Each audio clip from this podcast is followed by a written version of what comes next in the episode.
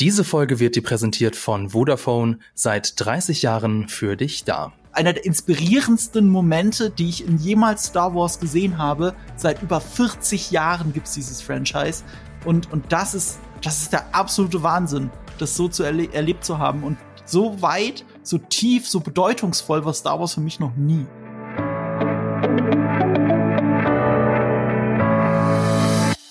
Sagt mal, Marco und Lisa, ihr seid ja beide auf Twitter. Was macht ihr eigentlich, wenn Elon Musk Twitter endgültig vor die Wand fährt?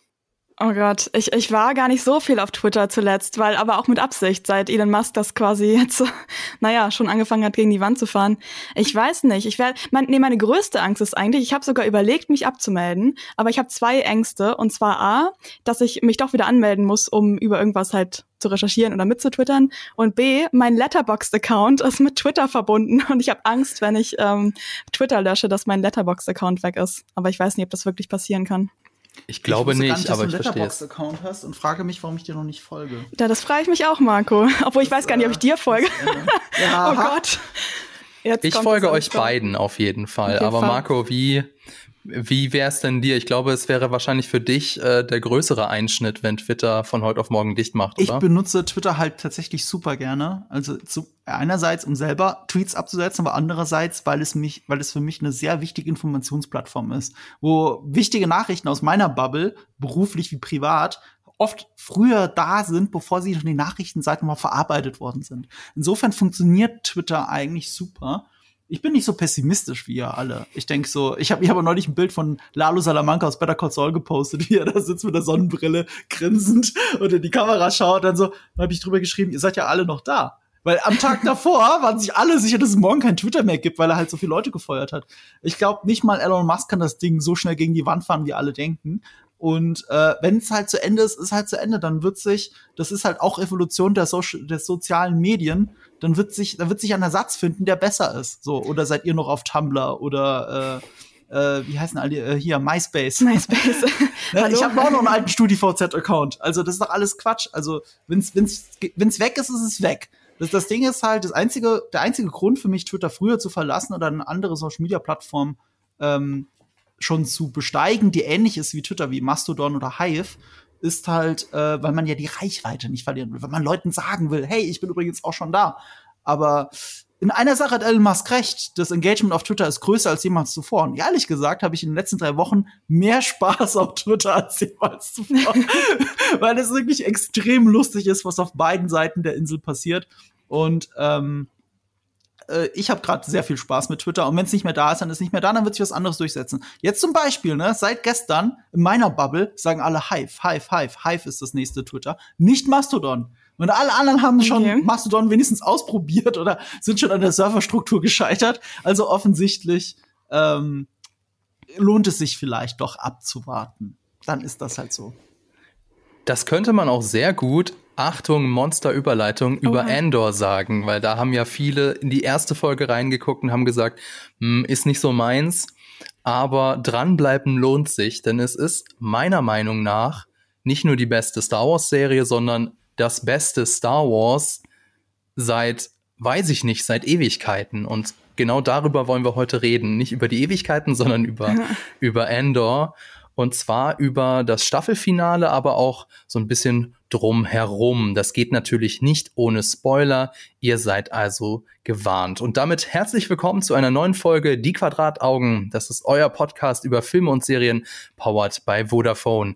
Ihr habt sie schon gehört. Ich bin hier mit Lisa Oppermann, meine geschätzte Kollegin von GigaTV Mac und mit Marco Risch YouTuber Nerdkultur und ich bin Fabian Douglas, Moderator hier von Die Quadrataugen und von GigaTV Mac. Hallo, schön, dass wir hier zusammen sind. Wir sind ja alle YouTuber. Ja, ja stimmt. im Prinzip bin ich auch YouTuber. Das ist so anders, weil ich einen komplett eigenen Kanal habe. Wir sind ein Team auf einem YouTube-Kanal. Und ja. äh, ich finde es schön, dass wir immer so über Star Wars reden können, weil ich musste auch ein, also erstens, weil, weil Lisa halt auch so ein krasser Fan ist. Immer mit ja. so einer, immer wenn Lisa was Star Wars redet, ihr müsstet mal ihr Lächeln sehen wie sich ihr Gesicht verändert und das nur bei Star Wars. Ich rede ja auch mit anderen Themen mit ihr, die ihr auch gefallen, aber bei Star Wars ja. siehst du immer das Leuchten in dieses Auge. Oh Gott, das ist, das ist ja witzig, dass dir das auffällt. Vor allem so über ähm, hier Zencaster, wir nehmen ja mit Zencaster auf. Ähm, die Qualität ist räudig, aber, aber es ist trotzdem, es ist trotzdem, man sieht es an deinem Lächeln, dass Star Wars ein wirklich großes Herzensthema bei dir ist. Das stimmt und, auch. Ähm, ja, man spürt das auch und hört ihr, hoff, hoffentlich hört ihr das auch. Und ich muss Fabian auch recht geben, das ist wirklich mit das beste Star Wars, das es je gegeben hat, wenn man es dann weitergeguckt hat als die ersten ein, zwei Folgen. Also, das ist unglaublich. Ich habe dieses Finale jetzt vor einer Stunde gesehen, vor mhm. dieser Aufnahme.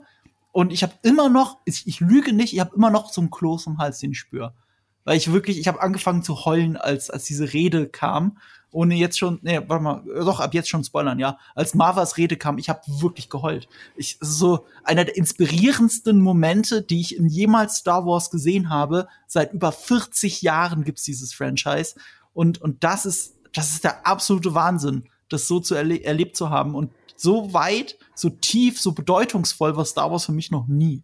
Und die Zitate auch, ne? Also ich habe mir auch wieder ein paar Zitate, glaube ich, gehighlightet aus dieser Rede auch. Also da gab es Sachen, wo ich dachte, ich weiß nicht, ob jemand schon mal sowas so schön mhm. gesagt hat in dieser ganzen Reihe. Also echt krass. Ich kann mir jetzt selbst die kleinen Sachen ja sind schon für mich Zitate. Ne? Es gab diesen einen Dialog, der, der fast schon damit beginnt und damit endet, dass er sagt, uh, like I said, it was a short call. so, das mhm. ist so, das ist so gut geschrieben, wie er diesen Satz einfach zweimal sagt. Das ist einfach so on point, witty und es fühlt sich trotzdem echt an bei den Figuren. Und, und ich krieg immer noch Gänsehaut, wenn ich an Andy Serkis denke, wenn er sagt, never more than 12. Ich krieg, ähm, aber es ist wahrscheinlich auch schon vorausgegriffen, ich krieg immer Gänsehaut, wenn ich dran denke, wie er, wie einfach diese ganze Flucht orchestriert und dann am Ende nicht schwimmen kann. Das ist so eine Kleinigkeit und das beschäftigt ja. mich immer noch, weil es einfach so, es ist so was Einfaches und es ist, macht alles so viel schlimmer irgendwie. Aber und das hatte ich auch in der neuen Vieles, Folge. was in Endor passiert, gibt dem, was davor passiert ist, noch eine andere Bedeutung. Wenn du drüber nachdenkst, mit er kann nicht schwimmen. Er weiß, dass er nicht schwimmen kann. Er hält diese mhm. Rede fünf Minuten davor indem er allen Leuten sagt, helft euch gegenseitig, die, die, die, die, die, die nicht weiterkommen, nehmt sie mit, helft euch, das ist eure Chance. Und er muss ja wissen, dass er von dieser Insel nicht runterkommt, ohne zu schwimmen. Er hat das fast schon wie ein Märtyrer gesagt. Und das gibt dieser Rede noch mal eine andere Bedeutung. Wenn du das weißt. Ich glaube, Endor ist wirklich eine Serie, die sich lohnt, mehrmals zu gucken. Mhm, und das passt auch, auch zum Finale weil das Finale, wir müssen es vorwegnehmen, für die, die es geguckt haben, aber nicht zu Ende geguckt haben, habt ihr die Post-Credit-Scene gesehen? Ja. Ich, kann ich habe damit gerechnet und echt? ich musste noch mal das nachholen, weil ähm, ja, Disney Plus wollte nicht und hat mir schon das nächste vorgeschlagen, aber hier auf meinem Desktop habe ich es nochmal angeguckt. Da gucken, da reden wir aber später noch drüber. Lisa, hast du denn die Post-Credit-Scene gesehen? Ja, habe ich, aber ich habe nicht damit gerechnet und ich weiß auch nicht, ob ich es gut fand. Ehrlich das, gesagt. Das Ding ist, aber, aber müssen wir später, ich würde gerne jetzt, jetzt passt nämlich, diese Szene gibt dem, was davor passiert ist, eine andere Bedeutung. Weil, ähm, weil wir mit, gesehen. Weil wir ja, mit ja, Hoffnung rausgehen und dann äh, quasi mit diesem großen Einschnitt wieder rauskommen, Nein, oder? Weil die Teile, die die Roboter verbaut haben, die Teile sind, die oh, sie ja, auf stimmt. China 5 ja, gebaut ja, haben. Oh mein Gott. Das war vorher schon eine Fantheorie und ich mhm. saß dann auf der Couch so, oh mein Gott, es stimmt. Es war eine Fantheorie, dass Endor und all die anderen Insassen, die Teile, die sie da bauen, dass sie zum Todesstern gehören. Und das bedeutet, dass Endor sein eigenes Grab geschaufelt hat, ohne dass er es wusste, durch die perfide Maschinerie des Imperiums. Aber mir war irgendwie so voll, also ich dachte das auch gleich einfach, als die da im Gefängnis waren, dass das die an einem Todesstern bauen. Ich dachte, die bauen einfach überall am Todesstern, weil es ist halt, die brauchen super viel Material. Sehr on the nose. Ja, es war, war sehr, eigentlich war es sehr offensichtlich und ich hätte es fast noch brutaler und grausamer gefunden, wenn das einfach nur so Widgets gewesen wären, wenn das einfach nur sinnlos gewesen wäre und sie arbeiten sich dafür nichts zu Tode. Insofern, es fühlte sich tatsächlich so ein bisschen also normalerweise fühlt sich Andor ja sehr an wie eine erwachsene Star Wars Serie, gar nicht so wie diese anderen ähm, Star Wars Serien mit irgendwelchen Querverweisen, so dieses mhm. diese Marvelification, weißt du, wo, mhm. wo permanent noch ein Cameo eingebaut mhm. wird und man muss unbedingt alles gucken, um alles zu verstehen. Und Andor hat sich lange Zeit nicht so angefühlt und deswegen war ich da so nicht so, das war für mich nicht so ein Fuck yeah Moment, sondern mehr so ein äh, jetzt ist es doch fühlt es sich doch wieder nur wie so eine Marvel Disney Plus Serie. Aber das ist so ein großer Unterschied. Guck mal, Marvel ist ein Teaser für das, was kommt. Alles, was sie machen, immer die Endcredit-Scene ist immer das Versprechen. Guck mal, im nächsten Film, der wird noch besser oder der wird besser als das, was ihr gerade gesehen habt. Entschuldigung. Mm. So, das bedeutet immer die Endcredit-Scene. Und diese Szene bedeutet nicht, oh, nächste, nächste äh, Folge kommt der tote Stern. So, äh, nächste Staffel geht es um Todesstern. Diese Szene bedeutet, er hat die ganze Zeit in seinem eigenen Grab geschaufelt. Das, was Endor umbringen wird, daran hat er gearbeitet. Und es war bis jetzt noch eine Theorie, es war eine Vermutung, aber jetzt wissen wir es, jetzt haben wir diese Gewissheit und die ist noch mal so ein für all die, die es auch nicht geahnt haben, es ist so ein kleiner Tritt in die Magengrube, finde ich. Und die macht das alles noch so viel perfider, als es sowieso schon ist. Und das war's. Das ist die Aussage. Und die musst du nicht mal gesehen haben. Du, die ist nur noch mal on top. Gib mir dem Ganzen mehr Bedeutung, als es bis hierhin sogar schon hatte. Mir ist gerade aufgefallen, wofür ich eigentlich jetzt doch diese Szene vielleicht brauche, ist, dass ich mich ähm, jetzt nach der aktuellen Folge oder nee Quatsch nach ähm, nachdem Endor aus dem Gefängnis gekommen ist, mich gefragt habe, also halt natürlich in der Gefängnisszene sind auch viele, sag ich mal, einschneidende Sachen passiert und so. Aber im Endeffekt kommt er ja nach dem Gefängnis, sogar rein örtlich, genau Nee, Quatsch. Okay, nochmal. Nach dem Gefängnis kommt er örtlich wieder dort raus, wo er vor dem Gefängnis war. Er hat sich zwar innerlich, natürlich hat es einen super Einfluss auf ihn gehabt. Mhm. Er ist durch das Gefängnis, durch diese ganzen Sachen da viel näher an die Rebellion gekommen. Aber trotzdem war ich so, okay, hätte man nicht auch sozusagen eine andere Kurve nehmen können, um das zu zeigen.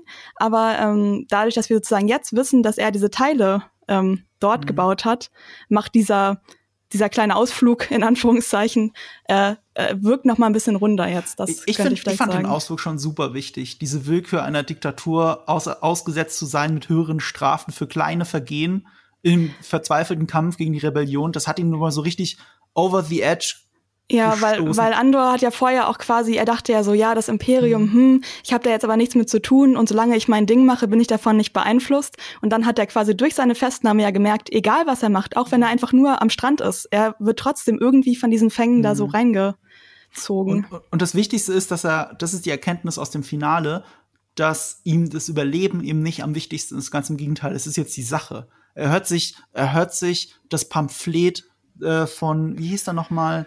Namek? Äh, äh, wisst schon. Nee, von seinem, der, der Kommunisten-Dude, ne? Ja, genau, also äh, der Rebellen-Dude. Ja. Äh, er hört sich, er hört sich dessen äh, Pamphlet an, er glaubt daran, er hat sich wirklich extremst weiterentwickelt. Er hätte ja die Möglichkeit, einfach zu gehen. Er muss nicht auf eine Beerdigung gehen. So, das mhm. ist das eine, ne? Und selbst er geht nicht nur dahin um äh, der Beerdigung wegen, der Mava wegen, sondern er befreit Biggs. Und das ist etwas, womit das Imperium nicht gerechnet hat, dass er, mhm. dass er mhm. komplett selfless ähm, lieber jemanden befreit, mit dem er befreundet ist, ihn zur Flucht verhilft. Und ich meine, was die letzte Szene ist ja nicht umsonst der Shot auf ihn und wie er Luthen gegenübersteht und äh, sich Luthen anbietet. Entweder er sterbe oder er sterbe für, das, für die Rebellen. Aber eins von beiden wird jetzt passieren. Ja, so, das ist so ein Hero-Move, der vorher ja. eigentlich eher noch nicht so verkörpert hat, quasi. Das, das ist eine so andere Figur als am Anfang dieser mhm. Serie. Und äh, wir sind jetzt schon ganz, ganz nah dran an dem Endor, den wir aus Rogue One kennen. Ähm, aber der Endor in Rogue One hatte, nur, hatte nicht so diese, äh, zumindest war das mein Gefühl, diese familiäre Bande, die er hier ja noch hat, die er hier gerettet hat. Mhm. Und das ist jetzt auch wieder das ist ja das Magische an einem Prequel. Du kennst, bei manchen Figuren weißt du ja, wo sie enden und wie sie enden. Aber bei denen, bei denen du es nicht weißt, ist es halt spannend, was da passiert und was das für die Figur bedeutet. Und das sind ja die allermeisten Figuren in Endor. Wir kennen ja nur ganz wenige später. Ich glaube, Mon Mothma eher, und jetzt muss ich überlegen, gibt's noch eine Figur? Mhm. Nee, ne? Hier, Dingsbums, ähm, Mr., wie heißt er denn hier, der in seiner Höhle da sitzt und mit ähm, Anto Krieger ähm, zusammenarbeiten wollte, den kennen wir doch auch aus. Ach so, okay, Saw Gerrera, stimmt. Genau. Aber Saw Gerrera hat auch noch einen langen Weg, dass er so richtig ja. kaputt war. Und äh, Melch, Melchi hieß er, glaube ich. Das war sein Mitgefangener, der mit ihm ausgebrochen ist. Weil den sehen wir in Rogue One wieder. Das ist einer der Leute, die sich freiwillig für das Selbstmordkommando von Jin Erso melden als mhm. Endor Stimmt. seine Truppe zusammenstellt, er überrascht ja Jin damit, ich habe hier Rebellen, die genauso wie ich an die Sache glauben und wir schließen uns dir an und sind bereit, in den Tod zu gehen. Und einer von denen ist halt sein Mitgefangener. Und das ist halt, puh. Guter, guter Circle-Moment, ja. Jetzt haben wir schon sehr, sehr viel über Endor geredet. Äh, sehr viel mehr, als ich antizipiert hatte. Aber ich muss hier noch mal einmal kurz äh, dazwischen gehen, denn bevor wir jetzt weiter über Endor und weiter über das Staffelfinale reden, erstmal ein wenig Werbung. Beste Unterhaltung in Form von Filmen, Dokus und unzähligen Serien in brillantem HD und das alles für nur 4,99 Euro im Monat. Das bietet Vodafone gerade seinen Kabelkunden an. Ihr müsst nur zu eurem Kabel, Internet und Phone-Vertrag den Tarif GigaTV Cable inklusive Netflix hinzubuchen. Dann bekommt ihr nicht nur Highspeed Internet und Telefonie, sondern auch beste Unterhaltung auf zahlreichen TV-Sendern, Mediatheken und dem Streaming-Riesen Netflix. Und mit der GigaTV TV Mobile App hat man diese Auswahl auch immer mit dabei. Ab dem siebten Monat kostet der Tarif dann 20,99 Euro pro Monat. Mehr Infos dazu findet ihr in den Show Notes. Damit kommen wir zurück aus der Werbung wieder zu Andor. Und jetzt haben wir ja schon sehr viel über alles Mögliche geredet. Ich würde dem Ganzen jetzt noch ein bisschen Struktur geben wollen. Und zwar würde ich noch mal ein bisschen über Nakina 5 oder Nakina 5 reden, das Gefängnis. Und zwar, was mir hier aufgefallen ist oder was mir hier besonders, was hier besonders hängen geblieben ist, sind so mehrere Sachen. Vor allem, also Andor ist ja eine Serie, die ab zwölf Jahren freigegeben ist. Und man sieht nicht viel Blut. Ich würde sogar sagen, sieht man überhaupt hier mal und da mal Blut. Und trotzdem ist diese Serie unfassbar brutal. Aber mhm. diese Brutalität ist immer implizit, also sie ist nie direkt. Was meine ich damit zum Beispiel? Erinnert euch, äh, es wird ja an einer Stelle eben angesprochen, dass das Imperium mal eben die komplette Ebene 2 ausgelöscht hat. Oder die Verhörmethode von Dr. Gorst ist mhm. ja auch mhm. sowas, was ähm, also Foltermethoden haben wir schon in der Film- und Serienwelt deutlich brutaler gesehen, aber trotzdem so und die Art und Weise, wie das dargestellt wird, war unfassbar, unfassbar brutal. Und ähm, dafür ist für mich dieses Gefängnis auch so ein bisschen ein Symbol des Imperiums. Also sie, das Gefängnis ist einfach steril, gefühllos, brutal in seiner Konsequenz, aber nur mit dem Anschein der Unverwundbarkeit. Das ist ja die Tarkin-Doktrin, also dass man nicht dadurch herrscht, dass man permanent die Herrschaft aufrecht hält, sondern dass man durch Angst herrscht. Und das hat mich eben an diesem Gefängnis so unfassbar fasziniert. Und Lisa, du hast gesagt, so musste man das machen? Hat es das jetzt gebraucht? Ja. Aber ich fand, ich fand die Folgen im Gefängnis unfassbar spannend. Ich, ich weiß nicht, wie ging es denn euch? Doch, ich fand die Folgen auch spannend und in einem Gefängnis wurde uns ja erstmal, also wie gesagt, erstmal habe ich ja schon gesagt, dass es ähm, voll viel zu Andors Persönlichkeit, äh, Persönlichkeitsentwicklung beigetragen hat, aber auch nochmal zu, wie du gerade meintest, wie wir das Imperium sehen. Ähm, ich habe mich nur so ein bisschen gefragt, quasi es ging gar nicht so sehr um das Gefängnis an sich, sondern eher, warum er dann sozusagen so einen Roundtrip gemacht hat und an dem Ort dann auch direkt wieder rauskommt sozusagen. Aber das Gefängnis ist, du hast ja schon angesprochen, diese ganzen brutalen Sachen werden so impliziert. Und das ist dieses, ja, sag ich mal, Element, was eigentlich witzigerweise, was heißt witzigerweise, aber interessanterweise in Filmen halt so gut funktioniert, dass Dinge, die man nicht sieht, oft viel gruseliger sind, weil man sich selbst ähm, sie vorstellen muss. Und ich zum Beispiel habe eine sehr bildhafte Fantasie und stelle mir dann halt auch gleich einfach alles vor. Und ja. dann wird das eben genau darum, mhm. dadurch so schlimm und auch dadurch, dass du halt ja auch nie wirklich weißt, was genau passiert. Und ähm, genau, das passt auf jeden Fall zu dem, was du gerade gesagt hast es ist auch deswegen so spannend, diese Brutalität, weil Star Wars ja schon immer sehr brutal ist, aber anders, sehr bildlich. Und das ist aber weniger brutal. Also der allererste Star Wars-Film, ich glaube, es dauert eine halbe Stunde, kriegt jemand den Arm abgeschlagen mit einem ja. Oder davor sind auch Menschen, also diese die Leichen von Tante Owen, äh, äh, Onkel Owen und Tante Meru, diese brennend ist, das die, die, die heute noch im Kopf. Skelette auch, ja, ey. die sich doch so, so leicht nach vorne kippen dabei. Das hat mhm. sich wirklich in mein Gedächtnis gebrannt. Und ich war nicht so jung jung, als ich es gesehen habe. Und äh, dann gibt's ja die Theorie, ja gut, also wenn man äh, einem Kind Star Wars näher bringen will, dann fängt man halt nicht beim vierten Film an, dann fängt man halt bei Episode 1, 2, 3 an, aber habt ihr Episode 3 bis zum Ende gesehen? Ja. Also, das ist ja noch heftiger. Und ähm, es ist tatsächlich immer so ein so Ding bei Star Wars, dass da immer Brutalität so mit drin ist, aber es kann man schon recht früh wegstecken. Also eine abgeschlagene Hand ist jetzt, äh, also mit dem Lichtschwert, weil da auch nicht kein Blut da so rumfließt, weil diese Hitze ja sofort die Adern verschließt und bla. Ne? Aber dadurch ist es einfach irgendwie nicht so brutal, auch ohne Blut. Und jetzt hast du Endor und das ist etwas, das kannst du wirklich nur etwas älteren Semestern schon zeigen. Aber ich finde das so spannend auch, weil, weil diese Brutalität kommt aus der Systemkritik an dem Faschismus heraus. Auch. Und das ist ja etwas, damit werden wir in der Schule ja sehr früh konfrontiert, gerade in Deutschland. Ne? Also wenn wir über das Dritte Reich aufgeklärt werden. Und ich glaube, ehrlich gesagt, also in meiner fantastischen Vorstellung ist Endor jetzt etwas, was du fast schon als Lehrmaterial sehr früh Kindern zeigen kannst, um spielerisch über so etwas Fantastisches wie Star Wars in Verarbeitung, wie funktioniert Faschismus und der Aufstieg von Faschismus und die Verwaltung von Faschismus reingehen könntest. Das ist ja wirklich super spannend für frühe Semester, gerade weil es so brutal ist.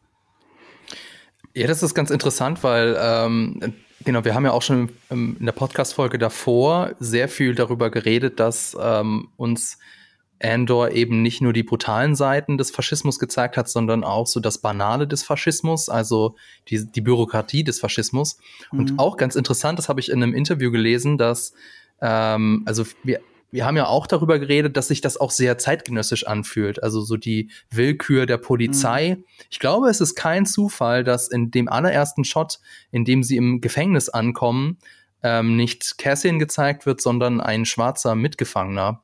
Ich mhm. glaube nicht, dass das Zufall ist. Aber das fühlt sich für uns sehr zeitgenössisch an, aber laut Tony Gilroy ist das alles nur Zufall, beziehungsweise hm. das, was wir da rein hinter, in, hinein interpretieren. Denn Gilroy hat sich sehr stark bei der Geschichte bedient, was du ja, was ja deine These ähm, bestätigen hm. würde.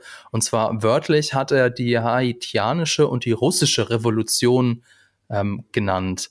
Das ist wahrscheinlich das, was dann jetzt gegen Ende der ersten Staffel, aber dann allerspätestens in der zweiten Staffel noch wichtiger wird. Also weniger ähm, der, der Unterdrückungsapparat des Faschismus, sondern mehr, wie entwickelt sich aus dem Gefühl der Unterdrückung ja eine Rebellion. Und davon haben wir jetzt die Anfänge gesehen und im Finale dann auch ist das erste Pulverfass mhm. explodiert, sage ich mal. Ähm, ja, das war ähm, das war eben das Gefängnis ein, fand ich sehr ähm, faszinierender, sehr spannender Aspekt. Vor allem auch dann mit dem schönen, mit der schönen Mystery Box. Was bauen sie da eigentlich? Ähm, mir ist aber noch was aufgefallen zu Cassian Ender. Und zwar in der zehnten Folge Ein Weg raus sagt Cassian zu Kino Lloyd, zu der Figur von äh, Andy Serkis, zu Gollum quasi, ja, zu dass Gollum. er dass zu er Caesar. Zu Caesar, Entschuldigung, ja. zu Caesar. Nee, auch zu Caesar, also zu, zum Rebellionsanführer der Affen. Das, ja, genau, das, das passt schon besser. Ähm, und zu, wie heißt der aus, äh, aus Episode 8 und 7? Ähm, Snoke? Ja, genau, und Snoke. Ja. Und Snoke ist er auch. Nun, ähm, er sagt zu ihm, dass er bereit zu sterben ist. Und an der Stelle habe ich erstmal ein bisschen gestutzt und ich wollte mal von euch wissen, war das für euch da schon nachvollziehbar? Äh, dass Endor bereit ist zu sterben? Für, für, eine, für eine größere Sache, genau. Ich, ich weiß nicht, ob die größere Sache, also äh, was er ja eigentlich sagt, ist, ich sterbe lieber im Kampf gegen das Imperium als unter dem Imperium. So paraphrasiert. Also, das war ja eher so eine Art Überlebensinstinkt in der Sekunde. Äh, klar ist da schon der Funke der Rebellion in ihm drin und vor allem äh, der Funke von jemandem, der Rebellion in den anderen entfacht, diesen Funken weiterreicht. Das ist da schon sehr stark drin, aber ich glaube, die, wirklich der absolute Wille, Rebell zu werden, da kam mit der Meldung von Marvas Tod.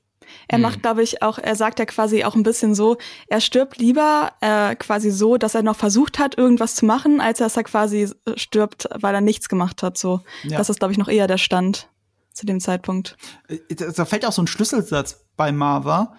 Ähm, er ist schon so auf dem Weg gegen das, äh, er hat ja schon gegen das Imperium damit gearbeitet. Und er will Marva ausrichten lassen, ähm, she will be proud oder she, ja, irgendwie sowas, ne? Das ist ver verkünstelt für, ähm, wenn du ihr sagst, dass ich noch lebe und dass sie stolz auf mich wäre, dann weiß sie, ohne dass der andere es wissen muss, dass er für die Rebellion arbeitet oder für die in der Sache der Rebellen ein, für die Sache der Rebellen einsteht.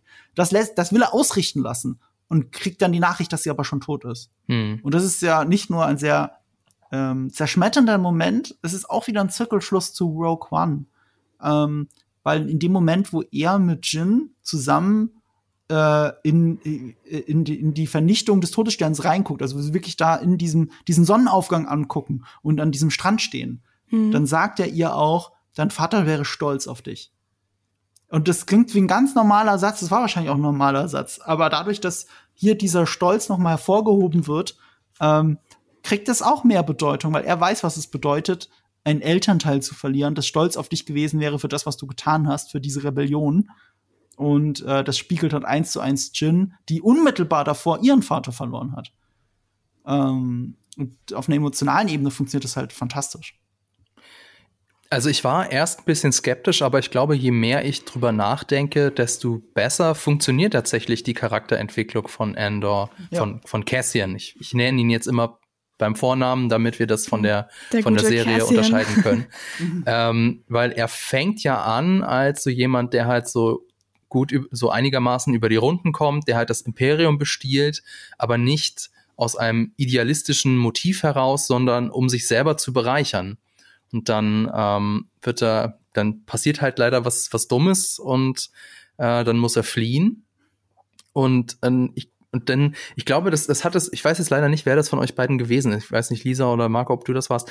dass, dass der, dass er ins Gefängnis kommt, dass das schon auch wichtig für seine Charakterentwicklung ist, weil kurz davor hat er zwar mit der Rebellion oder mit, mit Rebellen oder mit Partisanen oder wie auch immer wir sie nennen wollen, zusammengearbeitet, aber das war nicht aus der, ähm, aus der Tiefe seines Herzens heraus, sondern er hat das in erster Linie für Geld gemacht. Und wir haben ja auch danach gesehen, er war dann auf einem Partyplaneten, nenne ich es jetzt mal, und hat halt versucht, sich zu entspannen, äh, das gute Leben zu leben. Und er hat halt eben gemerkt, er kann dem Imperium nicht davonrennen. Und dann steckt er eben im, im Gefängnis drin und erlebt diese Unmenschlichkeit. Und vor allem, was glaube ich auch ganz wichtig ist, er ist nicht alleine damit. Also äh, das Imperium unterdrückt unzählige Menschen und unzählige Aliens. Und ähm, er kann dem Ganzen, er kann da nicht mehr die Augen vor verschließen. Das fand ich eben. Und dadurch ändert sich das Ganze eben und am Ende ist er bereit, zusammen mit Luthen den Weg zu gehen. Das fand ich schon ganz cool. Und auch ganz cool, das war so ein kleines äh, Easter Egg in Folge 11. Da sehen wir, da ist er ja nochmal auf diesem äh, Wüstenplaneten, auf also Wüstenplaneten sag ich schon, auf diesem äh, Meerplaneten und äh, holt sein Geld zurück, was ja witzigerweise noch da ist. Und hm. da sehen wir ganz kurz er hat Nemix Manifest eingesteckt und er hat es immer noch. Er macht das ja so kurz auf und wir hören da Nemix Stimme. Und ähm, fand ich ganz schön, weil anfangs wollte er das Manifest ja gar nicht haben. Ne? Und ähm, jetzt hat er es immer noch dabei, obwohl der, der Platz, den er da hat, ist ja sehr begrenzt. Und am, in Folge 12 hört er es ja immer noch. Also, und äh, auch wieder sehr schön geschrieben, was, was Nemec da sagt. Also generell ist die Serie großartig geschrieben. Und es fasst halt auch nochmal alles so zusammen, quasi diese ganzen Emotionen, die dann für ihn in dem Moment zusammenkommen und die Sachen, die er vorher erlebt hat und quasi die Connections, die er dann auch zu den Leuten hat, weil während wir das Manifest hören oder quasi Nemex das vorlesen hören, ähm, sehen wir ja quasi auch noch so einzelne Szenen aus der Vergangenheit zum Beispiel oder halt Sachen, die parallel passieren. Das verknüpft es nochmal. Das ist ja überhaupt das, ähm, das Thema von der letzten Episode, da wird ja noch mal sehr viel äh, zusammengeknüpft und auch schlau verknüpft, nicht so hau drauf verknüpft irgendwie. Das hat mir auch sehr gut gefallen. Und ähm, jetzt im Finale, weil wir gerade darüber gesprochen haben, über die Persönlichkeitsentwicklung von Cassian. Ähm, ich habe mich ganz am Anfang gefragt, ich weiß nicht, ob ihr das noch wusstet, aber da ist ja dieser Dude, der dann quasi im Endeffekt die Bombe baut. Und ich war so, Herr, wer ist das denn nochmal? weil ähm, es gibt halt so unglaublich viele Leute in dieser Serie. Und dann habe ich das gegoogelt und das ist anscheinend der Sohn von ähm, diesem einen, ah, wie ist das ja nicht mehr, wie, wie er hieß, aber der auf jeden Fall ähm, erhängt worden ist von einem von Deidras Leuten, ähm, wo er so meinte, so, yo, ich würde ihn gerne hängen, wäre das okay? Und sie so, ja, okay. Und ähm, das ist sozusagen der Sohn von dem. Und dann habe ich so, also ich weiß nicht, ob das allen Leuten aufgefallen ist außer mir, aber das wurde auf jeden Fall im Internet äh, dann behauptet. Und dann habe ich gedacht, das ist ja im Prinzip so voll der Spiegel zu dem, was Andor schon viel früher hätte werden können, weil die, ähm, dieser, diese Figur hat ja auch ihren Vater verloren und hat sich dann aber quasi dadurch sofort in dem Sinne so radikalisiert und halt eine Bombe gegen das Imperium gebaut. Und Andor, der hat ja auch schon den, sozusagen seinen Ziehvater verloren, der wurde ja, glaube ich, auch erhängt, ne? Der mhm. Mann von Fiona Shaw. Und hat aber dann beschlossen, sich dann quasi so sehr zu distanzieren oder quasi davon abzugrenzen und sein eigenes Ding so ja durchzuziehen. Und ähm, hat halt nicht sozusagen sich durch diesen Vorfall radikalisiert und sozusagen ist dann diese andere Figur so eine oder war für mich dann, nachdem ich rausgefunden habe, wer es war, so ein bisschen eine eine alternative Realität von Andor. Ja, ja das wollte ich erzählen. Ich habe mich auch gefragt, äh, ob man ihn hätte kennen müssen. Also danke für deine Erklärung. Ja, ich naja, war man auch sieht so ja das Hologramm von dem Vater. Also ja, da war ich konnte ihn eigentlich nicht zuordnen. Ich habe das so schnell nicht gesehen. Ja, ich auch Nee. nicht. Ich war so, hä, ich kenne ihn, aber wer bist du? Es ist einer von den 200 Leuten, die ich schon gesehen habe. Jetzt wissen wir es. Ja, und ähm, er, tja, er wirft ja dann eben die Bombe und auf, eigentlich, erst habe ich so gedacht, okay, jetzt geht's los, aber tatsächlich ist ja dieser Bombenwurf für das Imperium so das Zeichen, okay, jetzt feuerfrei, äh, jetzt, jetzt wird die Bevölkerung niedergemetzelt und ähm, im, im Finale ist es tatsächlich ja der, der Kipppunkt. Ich habe jetzt also, ich habe eigentlich eher damit gerechnet, dass das dann jetzt tatsächlich dazu führt, dass, dass die Garnison überrannt wird, aber nee, im Gegenteil. Ähm, Haben wir schon mal so einen chaotischen Kampf eigentlich gesehen bei Star Wars? Also so einen von Panik und Verwirrung getriebenen so Kampf, weil sonst ist es ja auch Mhm. eher, was wir gesehen haben, immer das Imperium plant, irgendwen abzumetzeln und fliegt da mit Mhm. gesammelter Truppe hin. Und dann gibt's irgendwie so ein Standoff Ja. und dann geht's los, aber nicht so ein spontanes, also ich habe wirklich auch in meinen Mhm. Text geschrieben, es Chaos bricht aus. Es war ja so ein komplettes Durcheinander. Es ist es ja auch dann die Antithese zu dem, was vorher die ganze Zeit als Parallelhandlung passiert ist. Ich glaube, seit Mhm. der fünften, sechsten Folge gibt's diese Anton Krieger Parallelhandlung, Anto Krieger Parallelhandlung. Also, wo du nur diesen Rebellen überhaupt mal gesehen hast. Und sie reden immer nur darüber. Das Imperium komplett gesichtslos, dem, also der Feind für sie komplett gesichtslos, wird äh, wie in einem Schachspiel ausgetrickst. Und dann werden halt 30 Rebellen massakriert. Und das ist etwas, was die ganze Zeit passiert als Parallelhandlung, aber nie gezeigt wird. Also das absolute Gegenteil von Show Don't Tell, das ist Tell Don't Show. Und trotzdem funktioniert's, weil es so, so kalt ist, das zu sehen, dass sie da diese Rebellen in eine Falle gelockt haben, einfach alle umgebracht haben.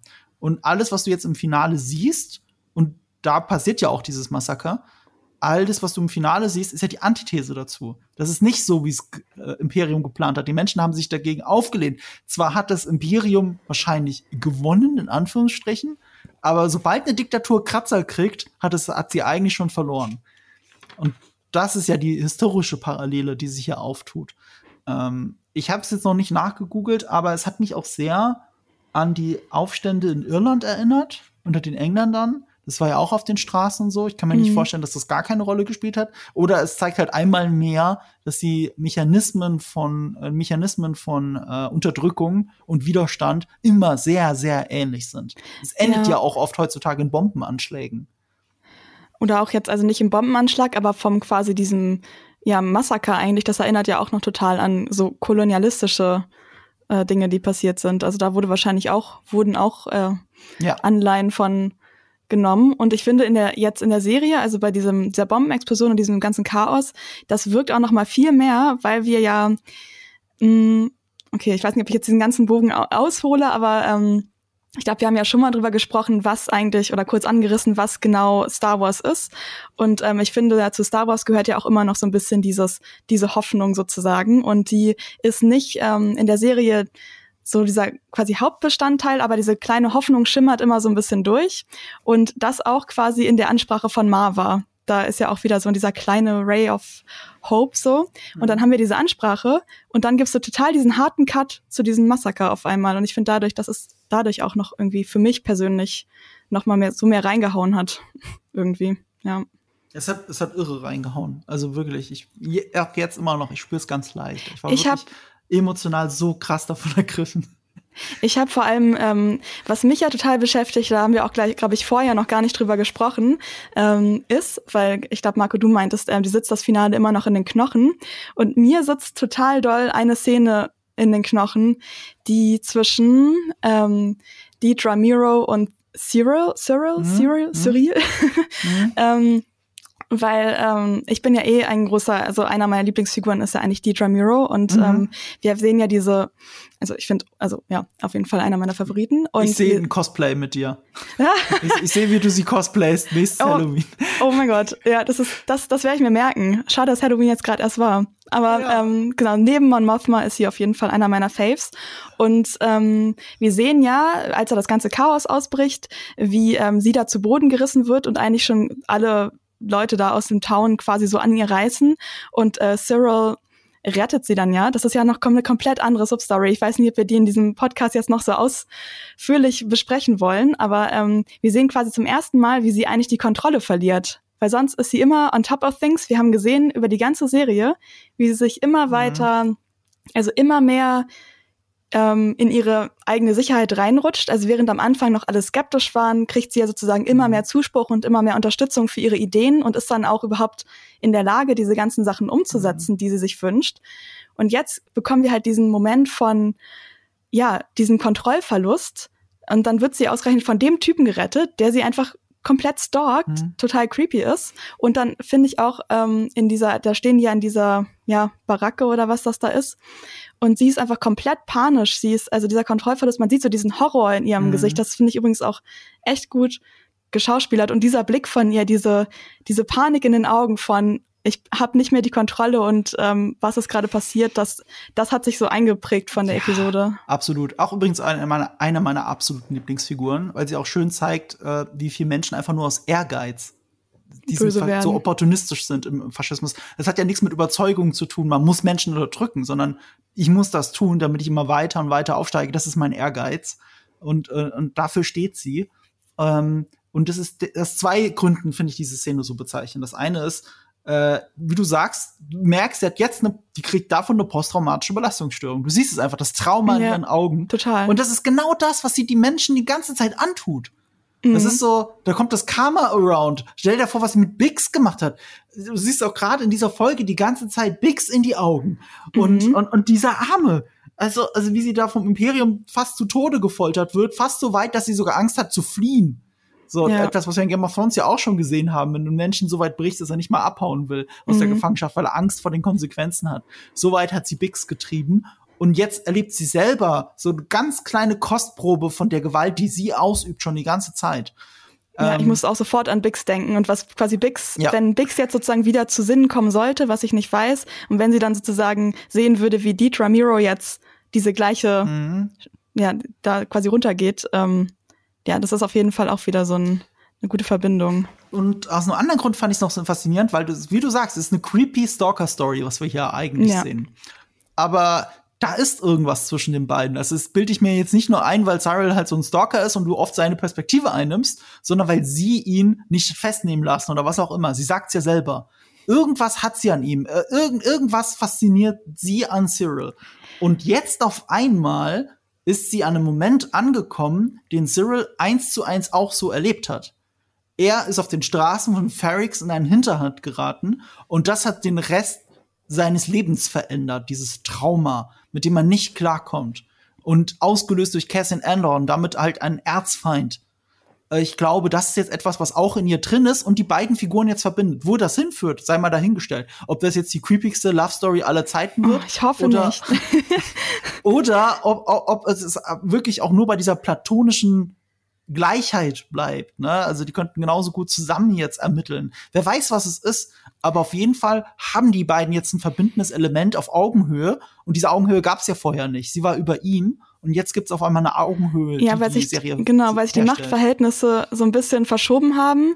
Ich muss sagen, ich habe auch auf jeden Fall drüber nachgedacht, weil ich irgendwo einen Artikel gelesen habe, wo auch jemand meinte, was ist denn das zwischen den beiden und wird das jetzt eine Love Story im, im quasi im Imperium so? Und ich war so, mm, ich weiß nicht, weil das würde so ein bisschen einer, einerseits irgendwie so ein sehr falsches Narrativ befördern, dass du musst, also das sagen würde, ja. du musst jemanden nur so lange stalken und dann hast du es irgendwann geschafft. Aber ich glaube, ähm, dass sie, oder ich hatte bis jetzt das Gefühl, dass sie eigentlich ihn eher so ein bisschen als störendes Element auf dem Weg zu ihrem Erfolg wahrgenommen hat.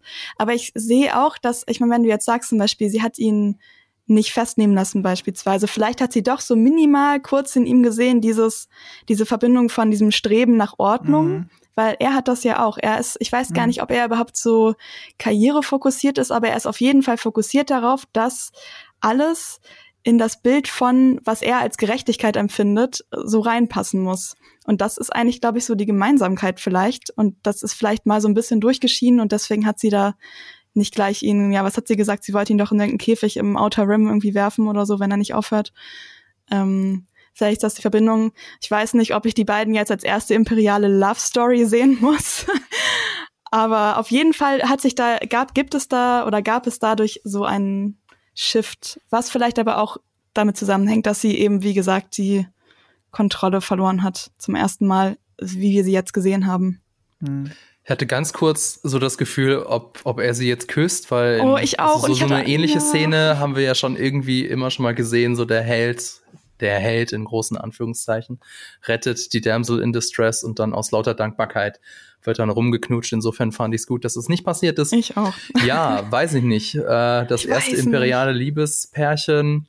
Auf der einen Seite würde das die beiden Figuren ja vermenschlichen. Also ich meine, das ist ja auch das, was die Serie gemacht hat. Das Imperium ist nicht alles böse, gesichtslose äh, Maschinen, sondern es sind auch nur Menschen. Äh, auf der einen Seite würde das die beiden eben vermenschlichen, auf der anderen Seite würde es aber, glaube ich, nicht zu deren Charakter passen, weil beide sind ja super fokussiert auf äh, das, was sie beruflich tun und ich glaube nicht, dass die beiden Figuren irgendwie Platz für Liebe in ihrem Leben haben. Insofern weiß ich nicht. Und, und dann wird es die beiden ja auch noch irgendwie sympathisch machen. Und das, das will ich nicht. Ich will nicht, dass Deidre sympathisch ist. Ich würde die Szene feiern, in der Deidre seine Mutter vorstellt. Oh mein Gott. oh, oh das, das würde ich aber auch gerne das sehen, weil die, diese Mutter macht mich auch fertig, ehrlich gesagt. Aber das ist ja auch wieder ein guter, mhm. ähm, quasi gute Connection, weil ähm, ich glaube, das ist auch ein Grund, warum er jetzt sozusagen D-Drive für sich so ide mhm. idu i, warte, ideolo idealisiert. idealisiert wahrscheinlich hat, ähm, ist, glaube ich, auch, dass er, dass sie zwischendurch mal den Fehler begangen hat, dass sie ihn ernst genommen hat und ihm ja sozusagen diese Reports da mal gezeigt hat und ähm, ihn so ein bisschen involviert mhm. hat. Mhm. Und von seiner Mutter wird er ja immer so ein bisschen mhm. runtergedrückt. Aber, hier kommt dieser freudsche Gedanke, dass man in Wirklichkeit immer nur seine Mutter daten will und er oh. wechselt von einer autoritären Figur zur nächsten. Also ich weiß, ja, Freud, ey, ja, aber ich glaube, in, so ein bisschen vom Ding her, ist, es ist ja, sind ja schon beides Autoritätsfiguren in seinem Leben. Ich ja, weiß nicht, absolut. Ob, Und ja. zwar richtig, richtig, äh, nicht terroristisch, sondern tyrannisch. Tyrannische ja. Autoritätsfiguren. aber, aber okay, wollen wir da nicht zu tief gehen. Und es ist ja eine Sache, ob sie, er sich verliebt und sie nicht. Das ist, äh, ich glaube, ich glaube, von ihrer Seite aus könnte das in einer Zweckbeziehung münden. Also ja, das, das sehe ich auf jeden Fall bei den beiden. Sie haben das gleiche Motiv und eine ähnliche Gewitztheit und Cleverness, was es angeht und zu predikten, was passiert. Ähm, und sie haben beide das gleiche Trauma durchlitten. Das heißt nicht, dass sie jetzt miteinander ins Bett hüpfen müssen, aber ich glaube, ihr hat sich Andor seine zwei größten Feinde geschaffen. Ja, schauen wir mal, wie es weitergeht. Ne? Also ich habe ja mhm. ähm, so in der Mitte so ein bisschen also nicht gehofft, aber mir halt gefragt, okay, wie geht's mit Cyril weiter? Ich hätte mir vorstellen können, dass das Pendel sowohl in die eine mhm. als auch in die andere Richtung ausschlägt, weil er ja tatsächlich mit seiner ja, mit, fast schon mit seinem Wahn nach, nach Ordnung, nach Gerechtigkeit ja erst auf taube Ohren gestoßen ist. Und ich, aber dann, ne, später wird, äh, also wird dann sein, sein, sein Gefühl der Gerechtigkeit wieder bestärkt vom Imperium. Insofern passt das alles. Ja, aber, aber nur von ihr. Also ich glaube schon, du hast, du bist ja schon was auf der Spur. Ich glaube schon, dass Cyril auch ein Stellvertreter für die Kritik ähm, an der Diktatur ist, anhand von Leuten, die eigentlich Opportunisten sind. Das ist schon eine andere Perspektive nochmal aufs Imperium, die sehr kritisch ist, auch wenn er selber es nicht immer so wahrhaben will. Und da darf man schon gespannt sein, wo das mündet. Ja, weil, also ja, er ist ein Stalker, das macht ihn natürlich unsympathisch. ja. Aber was, was ich von Anfang an gesagt habe, he's not the bad guy. Er war ein Security Officer. Es hilft natürlich auch, dass wir nicht gesehen haben, was er davor gemacht hat. Wer weiß, was er davor für, für fiese Sachen gemacht Bestimmt, hat. Aber er war eigentlich nur für die, für die Sicherheit zuständig. Er war nicht Teil des Imperiums. Und er will eigentlich nur den Mord an zwei Kollegen sühnen oder also halt ähm, dass da Gerechtigkeit erfahren wird. Das ist für mich nichts inhärent Böses. Insofern ähm, bin ich sehr gespannt, wo das weitergeht. Danke, Marco, dass du mir da die Hoffnung aufrecht erhältst, dass es vielleicht noch irgendwie in eine andere Richtung gehen könnte. Also bin sehr gespannt. Aber ich glaube, wir sind so, so ein bisschen jetzt so, so beim, beim Ausblick, oder? Dann, ähm, wir haben ja schon drüber geredet, also mit, mit äh, Cyril können wir uns so das vorstellen, sowohl, also jetzt, jetzt aktuell sieht's eher so in Richtung Imperium aus, aber wer weiß, ähm, dann hat er ja auch noch die Drug gezeigt, dass er nützlich sein kann. Äh, wie wird das da jetzt weitergehen? Aber ich habe mich jetzt gefragt, klar, Deidre könnte ihn jetzt irgendwie als äh, so als Unteroffizier oder was was ich einstellen, aber ist mir jetzt gerade die äh, so der Gedanke gekommen, hat sie da überhaupt noch so das Standing im ISB? Denn ähm, sie war ja ein aufstrebender Stern mhm. und im Prinzip ist alles ihr gelungen bis auf die Sache mit Ferrix. Denn hier ja. ist, glaube ich, alles schief gegangen. Denn ja, sie hatten die totale Kontrolle. Sie hatten eine Garrison, eine Garrison da äh, stationiert. Ähm, sie, es ist, Ferrix ist kein Planet, der dafür bekannt ist, äh, irgendwie besonders gefährlich zu sein. Bis zu dem, ne, bis zu dem Incident mit, mhm. mit Cassian Endor. Und jetzt ähm, gab es da eine Explosion, es gab Tote auf Seiten des Imperiums. Ähm, sie haben Cassian Endor nicht geschnappt und ähm, sie haben Access und sie hat Access nicht mhm. geschnappt, beziehungsweise da müssten wir jetzt vielleicht noch kurz ein, Sternchen dran machen, da müssen wir vielleicht später noch drüber reden. Also eigentlich ein, ein, eine Niederlage auf ganzer Serie für Deidra und ich könnte mir vorstellen, dass sie jetzt von äh, Prendergast oder wie er heißt, dass der Kyburn. Ähm, Commander ja genau Kyburn, dass er ihr jetzt auch erstmal also der, der wird sagen, ich bin enttäuscht von dir, da hast du jetzt richtig Scheiße gebaut. Und wer weiß, ja. ob sie jetzt noch so das, das Standing hat, zu sagen, by the way, ich habe hier so einen ähm, ehemaligen Security Officer, der im Büro für äh, Measurements gearbeitet hat, der wäre uns voll wichtig. Weiß ich nicht, ob sie jetzt nach dieser Aktion noch so ein hohes Standing hat, um ihn da beim ISB zum Beispiel einzuschleusen. Nee, ganz und gar nicht. Ich glaube, diese Augenhöhe wird anders hergestellt. Sie erlebt jetzt einen ähnlichen Downfall wie er. Eine Degradierung. Also, und, und dadurch spiegelt sich das halt sehr stark. Und dadurch braucht sie noch mehr seine Hilfe, weil sie hat im Moment alle Ressourcen gehabt, genau wie du gesagt hast, die man nur sich wünschen konnte als ISB-Officer. Und das ist, das hat sie versemmelt. Und das hat sie richtig hart versemmelt. Und das in einem Moment, wo es ja darum ging, dieser Erfolg über Anto Grieger, war ja dafür da, um dem äh, nicht mal um lebende, also wie Sie es gesagt haben, äh, nicht um Menschen lebend gefangen zu nehmen und weiterzukommen, sondern um dem Imperator den Mund abzuwischen. Dafür war das alles da. Und am selben Tag versemmelt sie diese ganze Beerdigung. So, und mhm. das ist halt, ähm, äh, das wird Konsequenzen haben. Vor allem, ähm, also erstmal muss ich sagen, dass ähm, Cyril für mein, in meinen Augen einfach für immer toxische Vibes haben wird. Ich finde ihn unsympathisch. Er gibt mir seltsame ich, ich glaube nicht, dass er da irgendwie, also ich möchte ihn nicht in etwas sehen, was er ihm quasi zu wirklicher Gerechtigkeit führen würde, weil ich ihn einfach super unsympathisch finde. Anyway, ähm, wir haben ja schon gesehen jetzt, ähm, auch quasi im Zusammenschnitt mit der Beerdigung oder mit den äh, Geschehnissen der Beerdigung, dass ja sozusagen schon über die Dramiros Kopf hinweg entschieden wurde oder dass sie dann im Endeffekt vielleicht ähm, doch gar nicht so wichtig geworden ist, wie sie dachte weil ähm, die als Ende Krieger, also quasi die da alle abgemuxt wurden, da hatten, hatte sie ja diesen Call dann eben mit, oh, jetzt habe ich seinen Namen schon wieder vergessen, ihr habt es gerade gesagt. Mit Kyburn. dem Commander mit, Kyburn. Genau, mit ihm, mit Commander Kyburn, ähm, wo er dann ja so meinte, so, ähm, ja, wir haben ja alle Leute jetzt umgebracht und sie war nur so, hä, wieso habt ihr nicht irgendwen aufgehoben, den wir befragen können? Ähm, das heißt, da wurde ja nochmal gezeigt, dass sie, auch wenn sie jetzt weit gekommen ist, doch eben nicht äh, komplett da ihren Willen durchsetzen konnte. Und von daher kann es ja wahrscheinlich. Ich, ich habe gerade das Gefühl, ich habe dich versehentlich verarscht, aber das war gar keine Absicht. Ich, ich finde es bei mir und bei Eve ist das ein Running Gag, dass äh, der ISB leitende Offizier offensichtlich Kyle Byrne aus Game of Thrones ist der, die rechte Hand von Cersei, weil das der gleiche Darsteller ist. Dann spielt ja, einfach ja. genauso. Nee, ich Deswegen nennen wir ihn immer Kyburn. Uns ist egal, wie er wirklich heißt in der Serie. Er ist einfach nee, aber, Kyburn. Ja, aber ich habe es, ich, deswegen, ich habe es versucht, so ironisch zu sagen, aber, also. ähm, aber es hat, glaube ich, nicht ganz geklappt. Also jetzt ist er toll, ist in meinem Kopf auf jeden Fall auch Kyburn. Ähm, aber, wie, aber der heißt auch hier Pender, Pendergast, oder nicht? Pendergast. Genau. Ähm, ich habe schon wieder vergessen, egal. Ja, irgendwas, irgendwas, irgendwas Langes, was nicht Kyburn ist.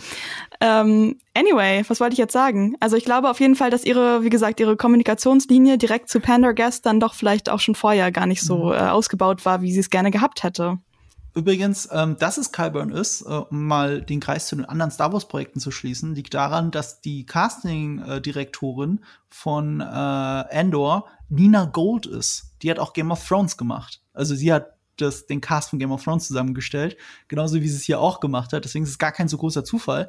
Und auch bei den Star Wars Sequels, von denen kann man ja halten, was man will, aber die waren alle geil besetzt und dass da ein Andy Serkis dann in zwei verschiedenen Rollen zu hören ist, ähm, ergibt mhm. dann im Nachhinein auch mehr Sinn. Ja, aber jetzt muss ich die ganze Zeit drüber nachdenken, dass ich noch nicht 1899 geguckt habe, weil da ist der Kyburn-Dude äh, Dude ja auch drin, der spielt da ja Ach, auch echt? mit. Ja, ja ich habe auch noch nicht gesehen. Ich würde ja. die Tage vielleicht okay. mal sehen. Bin, Wir schweifen ich bin hin und her gerissen, weil ich höre Gutes und Schlechtes. Ja, ich auch. Ich mal gucken. Aber wenn wenn Kyburn oder jetzt muss ich noch die ganze Zeit Kyburn nennen. Partagas heißt Anton, der. Anton Lessers Figur. So, genau. Und Deidre Miro ist jetzt traurig. Mal gucken, was passiert. Das war. Nee, nee, sorry, ich kann das so nicht stehen lassen. Er ist Commander Kyburn, genauso wie Sauron in Rings of Power einfach sexy Sauron ist. Ja, oh, er ist wirklich sexy. Genauso Sauron. wie der Stranger einfach nur Randalf der Ranzige ist. Das, das sind Sachen, finde, die mussten sich durchsetzen. Ich finde, er ist wirklich sexy Sauron. Ich habe zu Laura gesagt, also ähm, unserer GigaTV und Quadrataugen-Kollegin, dass ähm, es eigentlich quasi in dem Zusammenhang fast schade ist, dass Galadriel nicht böse geworden ist, weil die beiden zusammen sehen einfach so wie so ein richtig gut aussehendes Couple aus irgendwie. Aber leider Aber sehr toxisch. Die führen, ja, die, führen, die, führenden, die führende Nebenabteilung vom ISB, passt auf. Ja, genau. ähm, worüber wir jetzt noch überhaupt nicht geredet haben, ist Luthen. Denn ähm, der Und ist ja, also, also du hast ja schon gesagt, Deidre ist so deine Lieblingsfigur. Ich glaube, Luthen ist meine Lieblingsfigur. Einfach ein cooler Typ, der auch, ähm, was ja auch so, glaube ich, der Traum von jedem Jungen ist, der sich irgendwie für Science Fiction interessiert, der halt auch ein verdammt geiles Raumschiff fliegt, ja. oh, ja. Das nicht so geil von außen aussieht, aber echt viele Tricks hat, so ein bisschen wie der Millennium Funktion. Falcon, nur ein bisschen in kleiner. Und ich mag das Schiff sehr, das Design. Also, ich weiß Design nicht, ich kann, es sieht, sieht, es sieht so 0815 aus. Ich könnte dir nicht genau sagen, wie es aussieht. Ich, ich kann, guck mal, das ist eine Mischung aus äh, die Millennium Falcon, weil da das Cockpit auf der rechten Seite ist. Und also da auch bei seinem Schiff. Fendor heißt das Schiff übrigens. The Fendor. Und, ähm, das ist ja kreativ. Und, und es, es erinnert vom Design, ja, es reimt sich halt auf Endor, aber ich glaube nicht, ja. dass das der Grund ist. ähm, und es, äh, äh, es hat das äh, grobe Design von so einem, ähm, es, es gibt da so ein äh, Starfighter, äh, so ein TIE Fighter Projekt, ich weiß nicht mal, wie es hieß, es war so, glaube ich, ein Prototyp oder irgendwo in den Legends kam es vor. Das sah auch so ähnlich aus vom Design her und äh, auch so ähnlich wie den es gibt ja auch diesen TIE Fighter, der nur für Planetenoberflächen gedacht ist, den man Rogue One mhm. schon gesehen hat, der die Flügel so leicht schräg über sich hat, statt komplett seitlich. Den hat man auch in Endor gesehen, auf der als sie auf der Suche nach den Gefangenen waren. Das ist ein, Oder? das ist ein TIE Raider, heißt der, glaube ich. Das ja, ist, also mhm, okay. ich beziehe mich jetzt hier auf äh, Star Wars Squadrons mhm. und Ah, oder ist es noch ein anderer? Aber ich, ich, ich mir fällt der ja, Name nicht mehr glaub, ein. Das, ist, das ist, ein, das ist ein Unterstützer, der äh, fliegt auch im Weltraum rum. Gibt's auch. Aber okay. ich glaube, ich weiß, was der. Okay, der TIE Raider. Aber, der ihr versteht, was ich meine. Aus. Ich finde, diese Designs mischen sich so ein bisschen. Ja. Dann finde ich auch die Idee geil, dass es halt einen richtigen Bordcomputer gibt, mit dem man die ganze Zeit redet. Also quasi ein Androide, so dass das Schiff einen mhm. eigenen Charakter wieder hat. Typisch Star Wars. Was sie ja mit Solo so ein bisschen versucht haben zu etablieren, dass der Millennium Falcon in Wirklichkeit eine Persönlichkeit hat durch den äh, Droiden, der eingespeist wurde. Ähm, und ich finde, das haben sie hier halt echt gut gemacht. Und das passt auch so zu Luthen, dass er immer allein unterwegs ist, aber trotzdem gerne mit, mit anderen zusammenarbeitet. Weil er ist halt am Ende doch kein Lone, äh, kein Lonely Guy. Auch wenn er bereit ist, alleine für die Sache zu sterben. Er braucht andere Menschen dazu, die ihm helfen. Reaper ja, heißt er, sorry, das will ich noch. Reaper, das lässt mich ja. als, als Star Wars Nerd nicht los. Star Wars Reaper heißen die. Die sind, mhm. ähm, ich gucke jetzt gerade noch mal, wo die als erstes aufgetaucht sind, aber ähm, Fabian taucht Jedi Fallen so Order und Rogue One gab's ja, die, genau, in Rogue One, First Appearance Rogue One, ja. Und die okay. sind eben auch ein fliegbares Raumschiff in Star Wars Squadrons. Und insofern mag ich so ein Design. Ich mag generell, meine Lieblingsraumschiffe in Star Wars sind immer diese kleinen Raumschiffe, die Platz für eine Crew hätten. Ich glaube, das ist so der alte deswegen liebe ich auch Firefly und Serenity so gerne, Oh ja. weil, weil dieses Schiff, die Serenity ist ja auch genau das, so ein kleines Frachtschiff, sogar ohne Bewaffnung in, in der Serie in Firefly. Und die Millennium Falcon fand ich deswegen schon immer faszinierend und die Slave One, obwohl die auch nur von Boba Fett geflogen wird. Theoretisch könnte da auch eine ganze Crew sein. Das waren immer so die Fanboy-Momente von mir in The Mandalorian. Und tatsächlich hat sich sein Schiff, Defender, ist, glaube ich, jetzt so mein drittliebstes Schiff im Star Wars-Universum. Also ich find finde die Reaper super hässlich, aber Ich finde vor, ich find vor allem die Funktionen cool bei Ja, Luthans Funktion. Schiff. Also ich das weiß ist nicht, der ob das Aston Martin Design DB5 unter allen Raumschiffen. Ja. So, das James Bond Raumschiff. kriegt gerade Aber eine ich wollte gar nicht- Existenzkrise, weil sorry, weil ich gerade nicht weiß, was mein Lieblings Star Wars Raumschiffmodell ist. Und? Ich werde ich werde das beschließen nach dem Podcast irgendwann. Wahrscheinlich Aber das sorry, imperiale Shuttle. Flankiert von zwei Death Troopern. Folgt Genau. Lisa auf Instagram, da wird sie dann revealen, was ihr Lieblingsraumschiff ist. Fabian. Genau, Genau. ja. Aber ich wollte eigentlich gar nicht, also jetzt haben wir schon so viel über sein Raumschiff geredet, aber ich wollte auch noch mal sagen, äh, in Folge 10 hat er ja dieses Aufeinandertreffen mit dem, mit seinem ISB-Spion, Mhm. mit äh, Lonnie heißt der. Und da hat er so einen schönen ähm, Monolog, wo man mal so einen Blick in seine Seele reinbekommt. Und Mhm. Das ist auch so, da sind so viele geile Sätze dabei. Ich habe mir, ich habe, ich hätte mir eigentlich alles aufschreiben können, aber ich habe mir unter anderem aufgeschrieben: I'm condemned to use the tools of my enemy against him. Also ich bin dazu verdammt, die Werkzeuge meines Feindes gegen ihn selber zu nutzen. Und ähm, oder I, I made my I made my mind sunless endless space oder irgendwie sowas. Mhm. Also super geil. Also er ist wirklich einer meiner Lieblingsfiguren. Ähm, und er hat jetzt für die zweite Staffel, wenn ich das richtig verstanden habe, so eine Art Blank Slate, denn Axis ist tot, glaubt das Imperium. Oder? Hä? Wie kommst du darauf? Weil, okay, das ist meine Theorie. Es wurde nie explizit gesagt, aber ich glaube es, denn ähm, äh, Bix wird ja verhört durch Mhm. diese unschlagbare Verhörmethode Mhm. und dann fragt Deidre sie, ist das hier Axis? Und ihr wird äh, da ein Hologramm von Enter Krieger gezeigt. Und wir Mhm. wissen nicht, was sie sagt. Aber ich könnte mir vorstellen, dass sie dann sagt, ja, das ist der.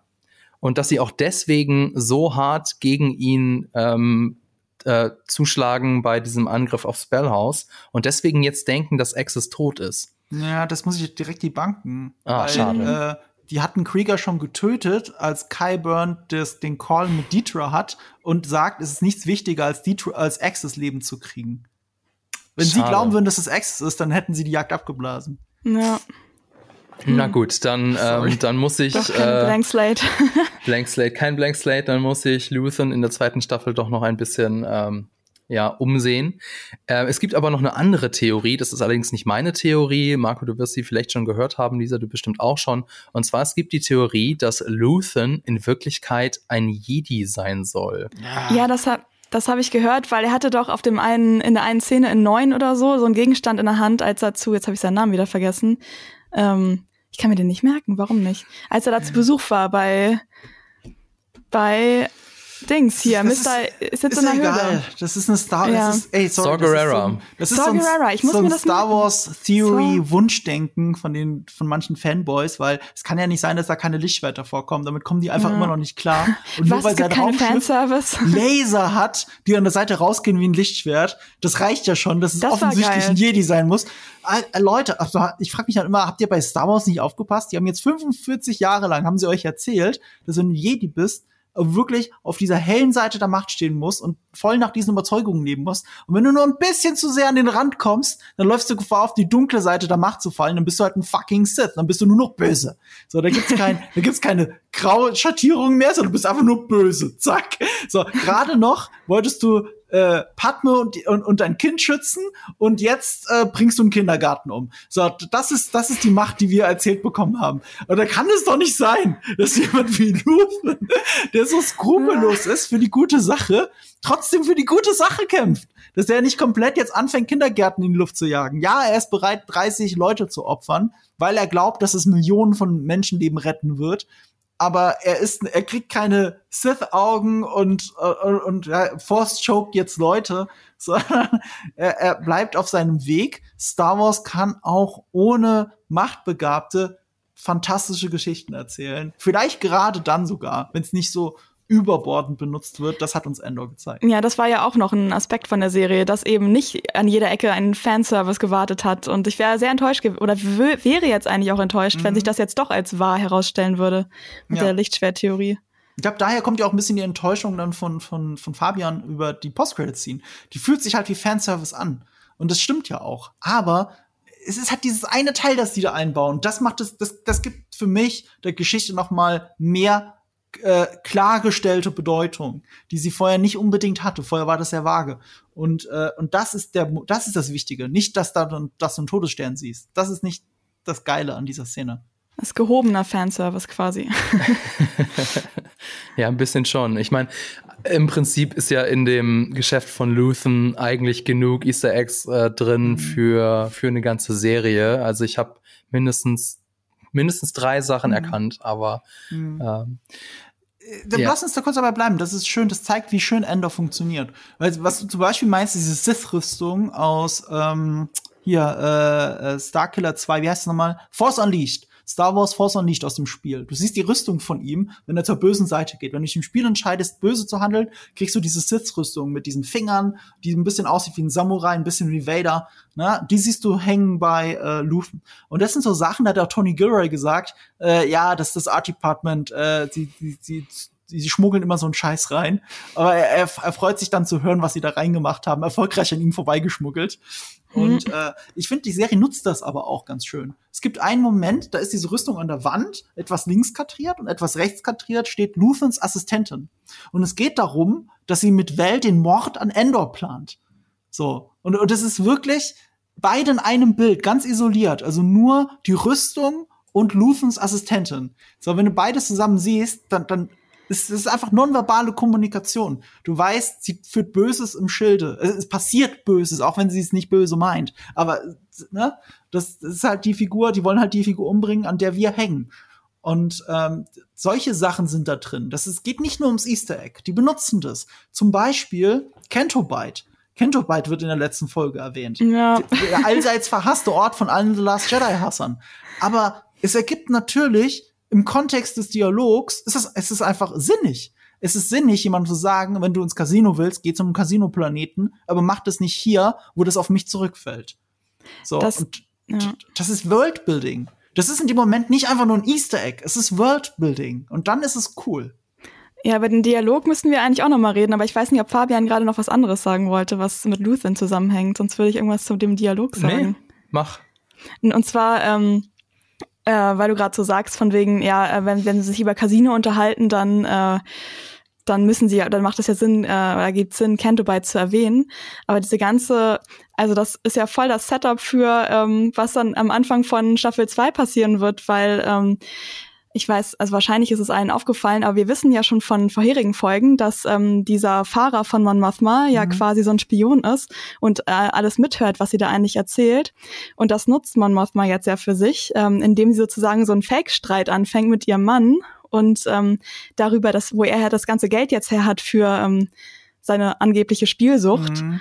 Und ähm, dass sie sozusagen diese finanziellen Probleme oder diese finanziellen Lücken jetzt mhm. auf ihren Mann einfach so ähm, äh, ja quasi abschmieren lässt. Ich meine, ich wusste ja, wir wissen ja alle, dass sie ihren Mann nicht mag und dass sie komplett verschiedene Vorstellungen haben oder auch ja natürlich total unehrlich miteinander sind, weil er ja gar nicht weiß, dass sie da die Rebellion finanziert. Aber dass sie jetzt so diesen Schritt geht und sozusagen ihn da da gibt's jetzt ein schönes Sprichwort für, das mir gerade nicht einfällt, ihn da sozusagen als Schutzschild nimmt, fand ich schon krass und zeigt ja auch nochmal ähm, Mon Mothma oder warum ich die Figur so gerne mag, obwohl sie eigentlich noch gar nicht so häufig vorkam mhm. in der ersten Staffel, ist halt, dass wir mit jeder Folge graduell sehen, wie so dieser diesen Schein, den sie zu wahren versucht, von ihr abfällt und bis sie jetzt eigentlich quasi nur noch verzweifelt ist und dann halt auch zu solchen Maßnahmen greift für die Rebellion. Das viel krassere, finde ich, ist gar nicht so diese Lüge ihrem Ehemann gegenüber, im, im, in dem Auto sage ich schon, mhm. in dem mhm. Fahrzeug, sondern das, was danach passiert, dass sie dann nämlich äh, ihre Tochter, deren Name ich mir aufgeschrieben habe, äh, leider, leider, leider und der Sohn von Take Homer, dass die beiden vorgestellt werden. Das war vorher, wenn ihr euch erinnert, indiskutabel, also absolut mhm. überhaupt nicht, ja. hat sie gesagt. Das steht gar nicht zur aber Debatte. Da wusste ich schon, dass sie das machen wird. Ja, natürlich, weil so ja, funktionieren genau. Serien und Filme. Ja, aber das ist, glaube ich, viel krasser für sie, dass sie das macht, mhm. dass sie da diese ja fast schon Verbindung oder vielleicht Verbindung oder eventuell Verbindung zu jemandem eingeht, der so ganz offensichtlich Dreck am Stecken hat. Ja, ich sehe ja. gerade, ich gucke gerade durch meine Notizen, weil ich mir irgendwas dazu aufgeschrieben habe und ich habe geschrieben, Mons Tochter wird vergeben. Mon hasst sich selbst und alles. Ja. Das ist, glaube ich, die Zusammenfassung für ihren letzten Gesichtsausdruck in dieser Szene. Es tut auch so weh, nicht mal nur, weil es nur, nur weil es zwangsverheiraten ist, sondern ähm, weil sie ihre Tochter aufgibt. Sie gibt auf, ihre Tochter äh, von diesem Fanatismus, in dem die Tochter sich ja gerade bewegt. Sie, sie bewegt sich ja in Richtung religiösen Fanatismus. Mhm. Und ironischerweise ist ja ausgerechnet diese Religion, mit der sie beheimatet ist, ist es ja, die die Zwangsverheiratung haben will. Das heißt, so blöd es klingt, was gerade passiert, ist nicht mal nicht im Sinne der Tochter wenn sie den freien Willen dazu halte, sich so zu entscheiden. Und also ja, das, die Ironie ist mir bewusst bei Zwangsverheiratung. Das Ding ist, was Mon Mothma ist eine Kämpferin. Sie führt eine Rebellion an und die Rebellion ihrer Tochter kann sie kann sie einerseits nicht unterdrücken, sollte sie wahrscheinlich auch gar nicht unterdrücken, aber sie kann gar nicht lenkend eingreifen, ohne diese Fassade fallen zu lassen komplett. Und stattdessen muss sie sich, um sich selbst zu schützen, um die Rebellion zu schützen, muss sie ihre Tochter aufgeben und damit sich selbst. Und das ist, tut halt so richtig das ist weh, das schlimm. zu sehen. Ja. Also guck mal, wie viel Tiefe diese Serie einer Figur gibt, die dann nur wie eine Mutter Teresa rumstand und eine, An eine Ansprache gehalten hat, dass man den Todesstern angreifen muss. Und dass so, Botana also, ihre Leben gelassen haben. Ja. In, in, in, Episode 3 haben sie die gleiche Darstellerin für die gleiche Rolle ja noch rausgeschnitten. Die gibt's ja als Deleted Scene. Äh, und dann haben sie die Darstellerin aber genommen für Rogue One und jetzt eben für hier nochmal. Ja, ich so glaube, sie hat auch Rebels oder Rebels hat sie, glaube ich, gesprochen auch sein. sogar, ne? Das kann sein. Ja. ja, das war aber dann, in Anführungszeichen, ist ja nur Voice-Over. Mhm. Ja. Genau. Aber es war ein gutes Voice-Over. Ja, ein gutes Voice-Over, ja. ja. Also, ähm, ja, wir, wir sehen schon, wir haben jetzt über eine Stunde wieder über die Serie diskutiert und die Serie gibt das ja auch wirklich her. Also, äh, ich glaube, muss ich jetzt gar nicht fragen, ob die uns allen gut gefallen hat. Ich glaube, das ist einfach ein Given. Mhm. Und jetzt ist mhm. aber mal so meine Frage an euch. Ähm, Tony Gilroy ist, hat ja bekanntermaßen mal in einem Interview gesagt, dass er kein Star Wars Fan ist.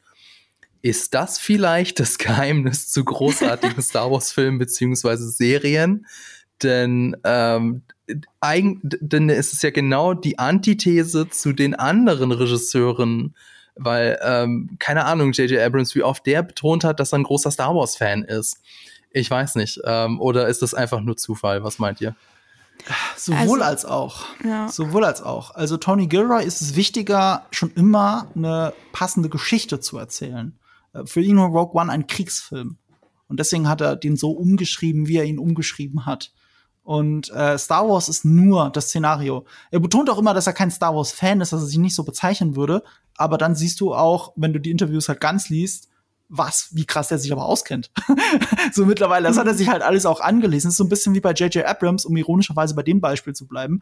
Der war kein Star Trek-Fan, hat sich dann aber als er das Franchise in die Finger gekriegt hat, hat er dann auch angefangen, ähm, sich mit Star, äh, Star Trek auseinanderzusetzen. Auch da hatte er nicht so viele Ideen, äh, wie man das, ähm, wie soll ich sagen, wie man es anders machen kann, als so, wie es schon passiert ist. da, da ist ein bisschen Ideenarmut, aber es war so eine gezeigte Liebe für Star Trek irgendwie schon da. Und äh, und das war die große Stärke.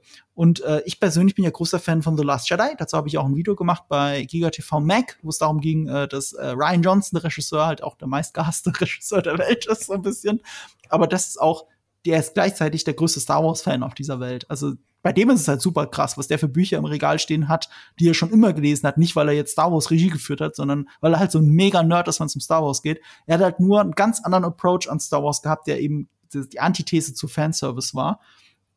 Aber selbst er, der so viel Hass, dem so viel Hass entgegengeschlagen ist, der hat vor zwei Tagen in einem Interview gesagt, Star Wars zu machen ist immer noch der High Point in my life. Und das wird immer so bleiben. Also beruflich wie fast schon auch schon, also was auch privat für ihn bedeutet hat. Und, äh, und, und, und, und diese Magie spürt man dann halt. Und wenn nur Fanboys dran setzt, die halt wirklich nicht viel mehr können, als, als das nachzuerzählen, was schon passiert ist, dann hast du ein Problem. Ähm, ansonsten kann es aber funktionieren.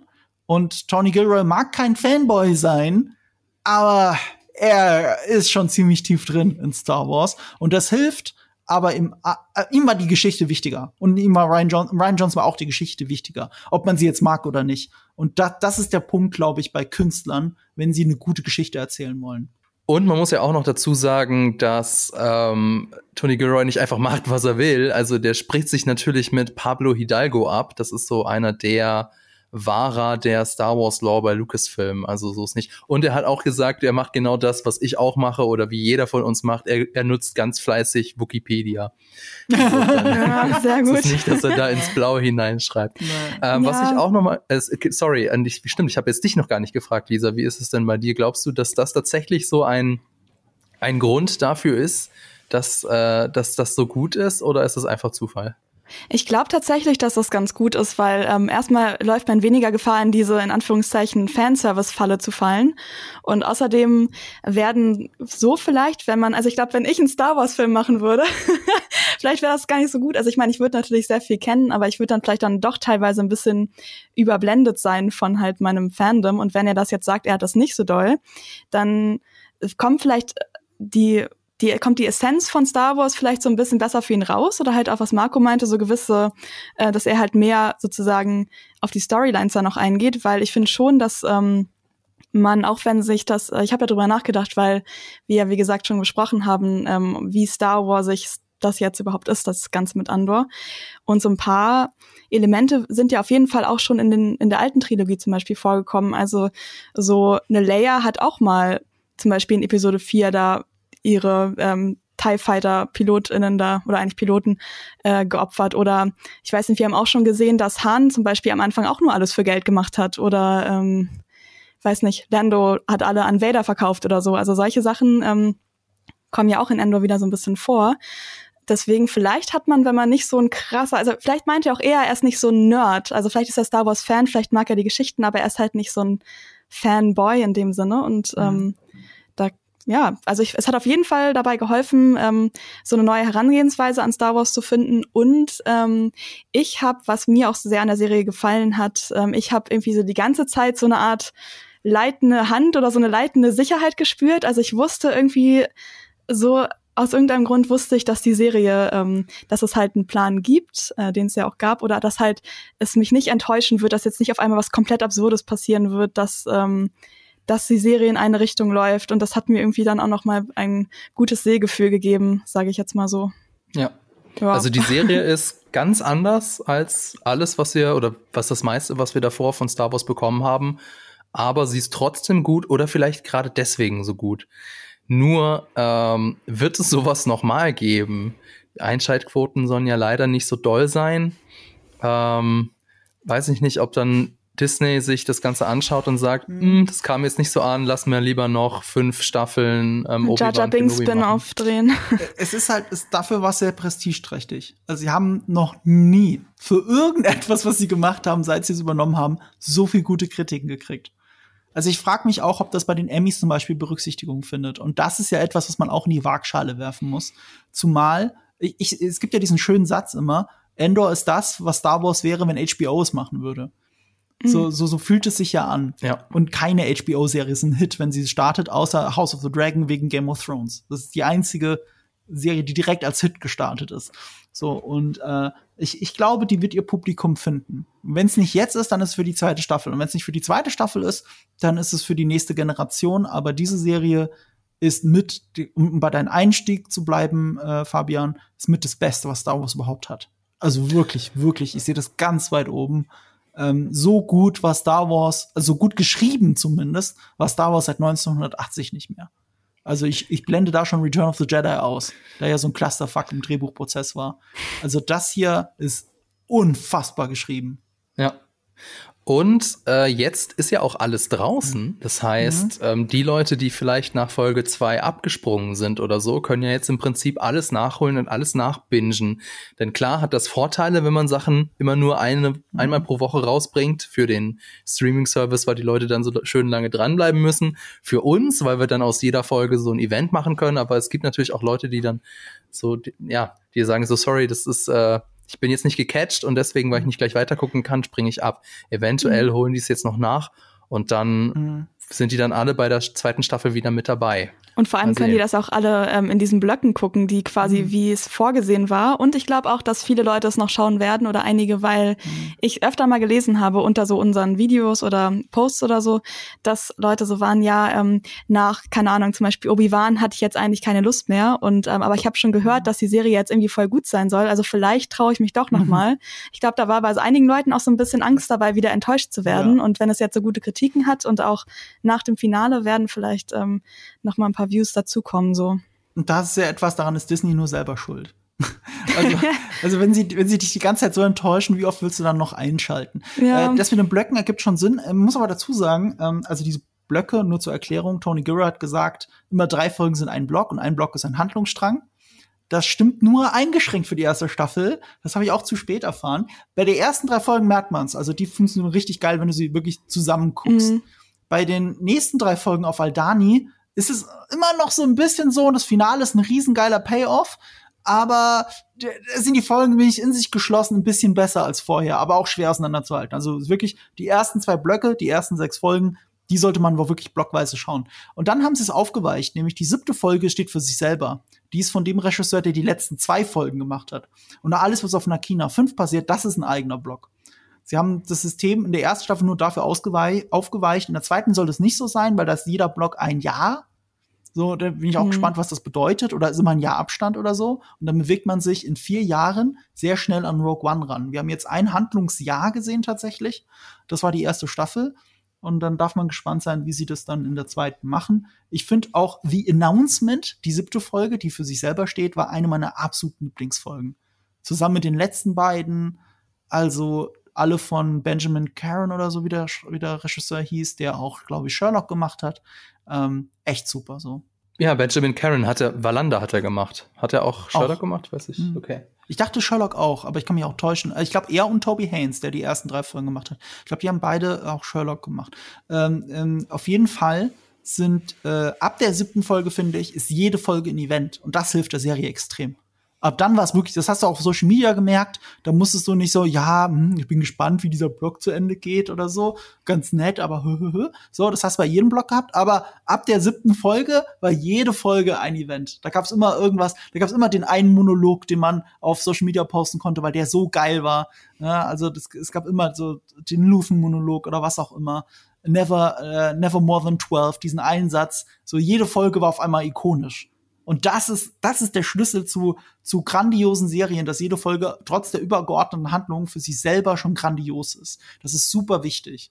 Und äh, das hat Endor geschafft. Und ich glaube, die Mund-zu-Mund-Propaganda, genau wie Lisa gesagt hat, ist jetzt gerade extrem gut. Mhm. Du wirst keinen finden, der über sechs Folgen geguckt hat, der die Serie nicht genial findet. Sie sind alle so, alle begeistert. Die, die es nicht so toll finden, sind nach zwei Folgen ausgestiegen in der Regel. Die haben nicht mal die dritte gesehen und die dritte ist schon, schon, schon guter, ähm, schon ein guter Höhepunkt, finde ich. Ein guter ja, über die drei Folgen muss man schaffen. Ich war ja auch, wie du auch meintest, am Anfang war, war ich auch nicht so sicher, was da passieren mhm. wird vor meinen Augen noch. Also da, ich glaube, den Sprung muss man schaffen über die ersten drei. Tja, Dann würde ich sagen, vielen Dank, dass ihr diesen Sprung mit uns gemacht habt. Äh, es war eine lange Reise, zwölf lange Folgen. Wann hat man das denn mal wieder? Nicht, nicht acht, nicht zehn, zwölf schöne Folgen und wirklich, äh, wirklich zwölf schöne Folgen. Nicht, keine Folge war dabei, meiner Meinung nach, wo man sagt, okay, das hätte man, die hätte man jetzt streichen können. Insofern freue ich mich auf die zweite Staffel, auch wenn wir jetzt lange, lange drauf warten müssen. Wir müssen ja auf vieles jetzt lange, lange warten. Ne? Ich weiß gar nicht, wann die rauskommen soll eigentlich. Also in ja. zwei Jahren wahrscheinlich oder die, so, ne? Nee, nee, nee, nee. Nächstes Jahr, aber sie wird jetzt gerade gedreht. Der Drehbeginn war die Tage. Mm, okay. Ähm, das heißt vermutlich jetzt in einem Jahr. Äh, was kurz klingt, weil die erste Staffel haben sie ja drei Jahre lang produziert. Also ja, dann klingt zwei Jahre realistisch, aber die Sets sind da und so weiter. Also ich glaube, die, die werden den Zeitplan schon so einhalten. Es soll nächstes Jahr passieren. Ich würde auf Ende nächsten Jahres tippen. Okay, das ist ja gar nicht so schlimm, wie ich dachte. Nee. Das ist ja dann noch ein bisschen besser. Na gut. Ja, es äh, kann, kann, kann sich noch hinziehen. Die, ja, und mal schauen, was dann in der Zwischenzeit an Star Wars alles rauskommt. Dafür haben wir auf GigaTV Mac ja auch ein Video produziert, falls ihr euch noch mal schlau machen wollt, was ihr in der Zwischenzeit gucken könnt. Ansonsten würde ich sagen, Das war's für diese Folge. Wenn es euch gefallen hat, dann lasst uns doch einen Kommentar da, schreibt uns eine Rezension bei Apple Podcast oder folgt uns bei Spotify. Vielen Dank fürs Zuhören. Danke an das Team im Hintergrund und natürlich an Vodafone. Bis zum nächsten Mal und erinnert euch, es gibt nur einen Weg raus.